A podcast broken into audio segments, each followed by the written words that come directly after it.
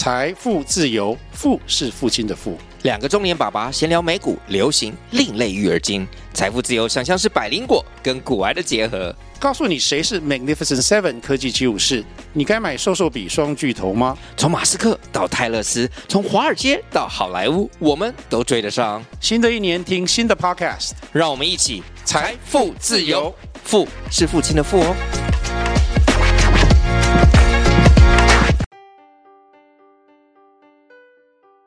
Hello，大家好，欢迎收听今天理财大小事。Hello，陈大哥，Hello，各位听众，大家好，小郭你好。是陈大哥。哎，我们知道昨天那个美国联准会一口气升息了两码，是那这样子，呃，升息对于这个烂尾楼啊，就是经济日报也报道说，哎，其实升息对于整个打房啊，然后原物料上涨，会不会造成很多这个围老他们在这个或是建商他在原物料成本上涨的状况下，然后造成很多的这个所谓的烂尾楼？那您怎么看呢？呃，是事实上，我们上次也有聊过升息这个问题。升息本来对于房价的影响就是相当的直接。呃，怎么说呢？其实整个呃经济体来讲是属于全球经济体啊、全球所有的金融货币大家都是互相流通的。那现在美国升息，事实上按照一个我们用最简单的看法来看，就是假如哪边的利息高，是不是我们的钱就往哪边流？嗯，是对，所以呃，等于是全球所有的钱慢慢慢慢会回流回美国，因为他把利息调高了，所以他把所有这钱在本来在国外的这些钱全部往回流。那你说啊，光说美国一个国家流有什么影响吗？其实并不然，而是呃，可能英国它也会从台湾撤资，德国也会从台湾撤资，哦，嗯甚至法国也会从台湾撤资，所以呃，世界各国的国家的钱，这些基金啊、呃这些私募基金或者是公募基金，这些基金的这些操操盘的人，他就会把钱往这个呃美国呃这边来做投资。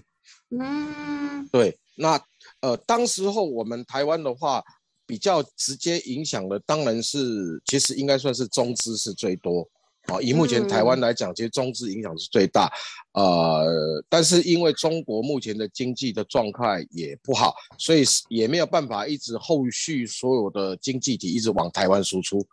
那在嗯我们现在靠的就是这些其他的呃有呃其他的呃外资啊来来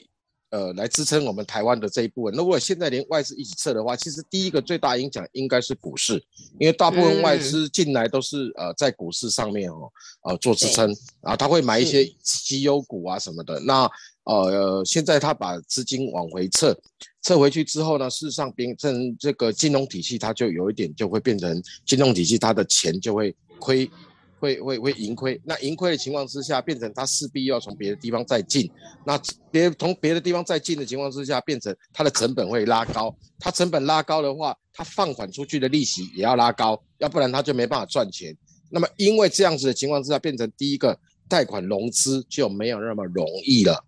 嗯，是哦，那等于民众在买房啦、在这一块，或者是呃相关企业在做融资的时候，事实上在融资额度或者是呃融资的这一个呃利息啊，或者是宽限的期间都没有过去的这么的呃容易能够调度了。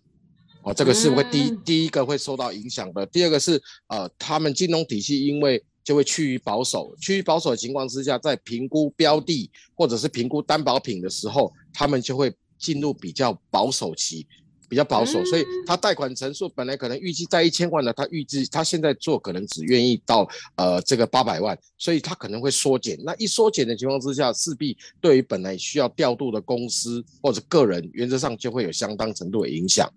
哦，那也会造成整个经济体制就会所谓的停滞，停滞。对，哦，那停滞的话，嗯当然会对我们呃所有这个后续相关的呃经济也会有一定程度的影响，然后加上今年整个疫情。呃，现的影响，然后尤其是目前呢、整个台湾进入一个比较混乱的局势啊，啊，我们由呃清零政策，那么一直那个慢慢转向呢，变成要呃要全体免疫政策，嗯，对，那这两者之间的转换速度太快，然后呢，政府也没有一个呃所谓的过渡平台，让大家能够呃有所依归。那过去我们都会去以为政府要以清零的政策来做这件事情，所以民众的心态原则上都还没有调整好。现在染疫者似乎呃变成过街老鼠，人人喊打。可是呢，按照今这个从五月份开放以来啊，其实我们也应该发现啊，我们周遭哈，不管是公司或者是说我们所接触的一些人啊，事实上他们现在呃其实有染疫，但是呢，不过呃并没有想象中的这一个影响这么大。可能有一些是喉咙有一点痛啦，或者是呃有一些是呃稍微有点发烧啦。不过呢，好像都是两三天之后呢，大概就会恢复比较正常。当然，我们是希望我们的听众啊，也要注意我们自己，尤其是在景气不好的情况之下又染疫啊，那等于我们心情肯定会不好的啊。那我们还是要希望我们的民众啊，啊多保重身体，出门一定要戴口罩哈，还是要注意一些安全距离上面。好，这也是啊我们额外呢来跟各位听众来做分享的，因为。毕竟一定要有好的身体，我们才能够赚钱嘛。要不然的话，身体都没了，我们赚那么多钱也没什么意思。哦，那那这现在有点岔开话题了哈。那 我们还是回归回来来聊一下哈。嗯啊，升息之后自然啊，对整体会有很大影响。首先要谈的，其实最大的影响当然是原物料。对，原物料啊，原本呢，可能预计你可能预计买一些这个钢筋。要钢筋的部分，那呃，你你你可能你在你在定制钢筋的时候，可能比如说是以啊，我们以最简单，比如说一百块钱，那现在因为各方面都涨价之后，钢筋现在升到一百五十块钱，可是你跟你跟民众签合约的时候，你只签了一百二十块钱，你预计你的利润是两成，那糟糕了，你现在是怎么做都不对，嗯。哦，因为你做了，你就是要定一百五十块钱的钢筋啊，你你没有做啊，你就是跟民众违约，所以这个就会造成现在很尴尬的一个情况，变成呃，这个不管是这个盖就亏钱，预预售楼对预售屋也好，或者是说呃即将要开盘的公司也好，其实呃已经有很多的营造厂进入了一些比较呃特殊的状态，就是。希望能够把信誉照顾好的营造公司呢，他会跟过去签约的公司或或者是或者是啊这个呃专案，他们会进行重新议价。嗯，因为他他还是也把这个状态跟呃他所要操持的这个盘或者是这个这个案子呢的这个主持的人或负责的人来沟通，因为现在做的这个案子，他们公司势必就是要亏钱。哎，他是跟谁议价？是跟他的上游厂商？当然，当然，比如说你跟，比如说你跟建商议价，对，或者是说你是围绕的这个围绕的这个团队，你等于要跟他们进行议价，因为你你有可能你这个合约是在一百零八年就签了，对，可是，一百零八年到现在的情况之下，整个原物料最少上涨了三成，嗯嗯嗯嗯，是，所以所以也就是他已经吃掉了这一个。营造厂的利润，嗯，哦，所以目前这个状态，很多营造厂进入了一个很尴尬的情况。那当然，后期的部分，后期的部分的影响是，呃，会让我们整个营造成本会提升。嗯哼哼哼。那营造成本提升的情况之下，你势必要抬高房价。对。好，那抬高房价情况之下，你银行的贷款融资又不够，对，银行贷款融资不够，那呃会造成一些一些呃过去买预售屋的人，预售屋的人，预售人他呢就会进行呃观望，或者是他已经买了，他这个这个盘迟迟不开，嗯哼哼哼，迟迟不开，好迟迟不开，那。这其实都会对整个经济体造成一些冲击跟影响。真的哎，这个环环相扣。那如果是盖到一半的怎么办？呃，盖到一半的呢，这一下子问题就更大了。嗯，问题就更大了。那呃，盖到一半的呢，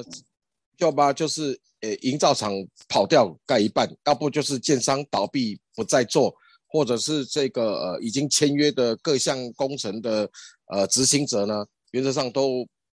没有办法负责任，所以才会造成盖一半的情况之下嘛。啊，那那那盖一半情况之下呢，呃，哦，其实呢，这里面会有一些跟金融还是有相关的问题，比如说你跟银行已经融资贷款完毕了，那么你这一个这一批所有的这一个所有的这个资金呢，原则上是由银行来帮忙发放，嗯，好，来帮忙发放。那你现在盖到一半了，营造厂跑掉了，营造跑掉了，那没有人要盖。没有人要盖情况下，你没有办法把房子完成之后，然后来把这一个担保物交给银行。嗯，那那银行跟你之间利息不停的在滚动。嗯，那那那你当然就会呃在这部分的时候会对每一每每一个参与者就会有很大的影响。对，那像这种时候政府会出手吗？呃，因为这是属于私人契约啊，其实是呃政府是不会去介入这件事情的，所以呃，所以应该这么说，就是说呃，不管是建商也好，或者是营造营造厂也好哈，呃，或者是这个围绕的这个现在比较比较新兴的围绕的这个事业体也好，就是在挑在挑选营造厂的时候哈，一定哈要挑选口碑比较好的营造厂。大部分的民众呢，其实他们都是以建商挑建商啊，这个老牌子建商，因为老牌子建商去找的营造厂，其实呃他会负全责嘛。那会找建商，原则上，因为我们是呃针对建商，那只要建商他口碑不倒的情况之下，原则上他挑的营造厂也原则原则上也不会倒，或者是他就算倒闭，他营造厂他也会去呃也会去负这个责任。嗯，自己吸收啊，或者他的现金流比较够。嗯，所以在这一集里面，我们要先厘清各位观众，就是说，呃，除了各位听众，就是说，我们除了在挑选品牌比较好的建商，其实我们也应该要啊挑选好的营造厂，因为毕竟盖盖房子的是什么？是是营造厂，它是影响房屋建筑品质的关键。嗯，是。对，并不是建商的口碑比较好，建商口碑比较好是代表着风险性比较低。嗯，是。对，那营造厂比较好，代表了它建筑品质比较优良。哦哦，所以在这一集，在这一集呢，我们把这个观念来跟各位听众来做分享。哦，就是一定要分清楚建商跟营造厂这两者之间。其实是不同的，那两者之间到底我们民众该怎么样来挑选啊？我们在下一集的时候来一起来跟大家来做分享。真的哦，这个真的很重要哎，因为我相信买房子都是每一个人的人生中数一数二的大事。是的，是的，是的。是，而且陈大哥讲到这边，我就想到我的一个呃，这个长辈呢，当年就是买到了一个预售屋，然后建商。